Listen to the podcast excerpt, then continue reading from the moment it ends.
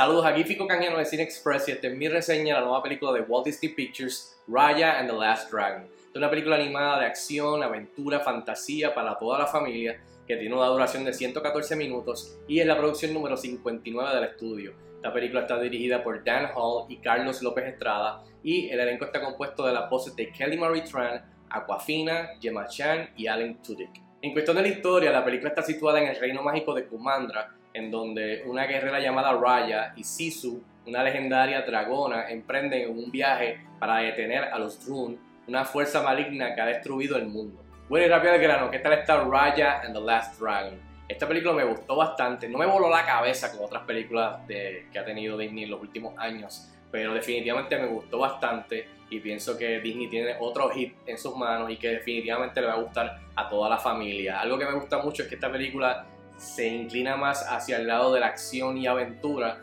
eh, comparado a otras películas que han venido eh, recientemente de Disney. Entre las cosas positivas y que definitivamente me gustaron es eso, esta película me recordó mucho a Moana, me recordó un poquito algo de The Fellowship of the Ring, de Lord of the Rings, en cuestión de esta hermandad que se va formando para lograr esta meta, para salvar el mundo.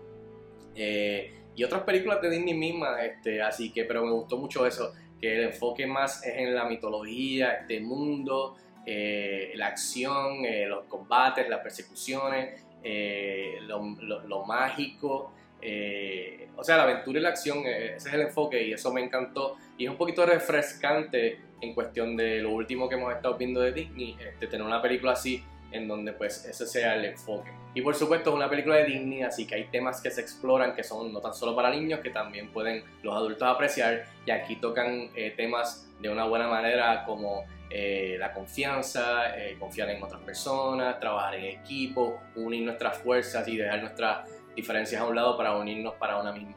para una misma meta y aquí lo hay, así que definitivamente no tan solo los jovencitos sino los adultos pues pueden disfrutar de estos temas que se exploran a través de la película de acción y de aventura. Eh, los visuales me encantaron, especialmente todo el concepto que tiene que ver con lo, con lo mágico, con los dragones, eh, la música, la banda sonora también me gustó mucho, eh, un poquito diferente a lo que hemos estado viendo de Disney. y definitivamente me gustó mucho el world building en cuestión del mundo que te presentan. Y no es que te lo presentan y ya, te lo presentan, te dan trasfondo, te dan lo que ha pasado, porque estamos aquí ahora mismo, eh, y, te, te, te, te, te, te, dejan conocer los diferentes bandos, diferentes culturas que hay dentro de este mundo, y también entonces te hablan de, de los legendarios dragones y qué es lo que estaba pasando y por qué estamos aquí y cómo podemos resolverlo. Así que definitivamente eh, es un mundo que se siente vivido y que te lo presentan de una buena manera, que uno puede disfrutarla y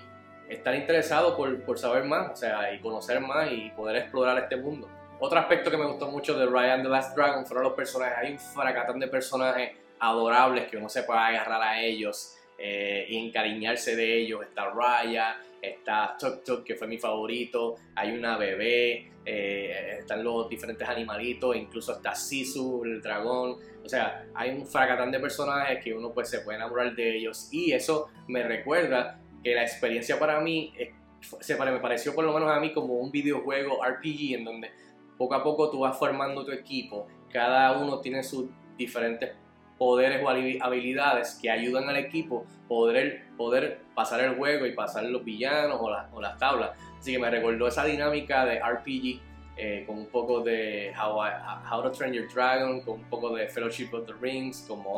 una mezcla bien chévere, ah, pero definitivamente muchos personajes bien adorables que no hay manera de no encariñarse de ellos, así que... Y por último, y rápidamente hay que mencionar las voces de Kelly Marie Tran como Raya y Aquafina como Sisu, pienso que estuvieron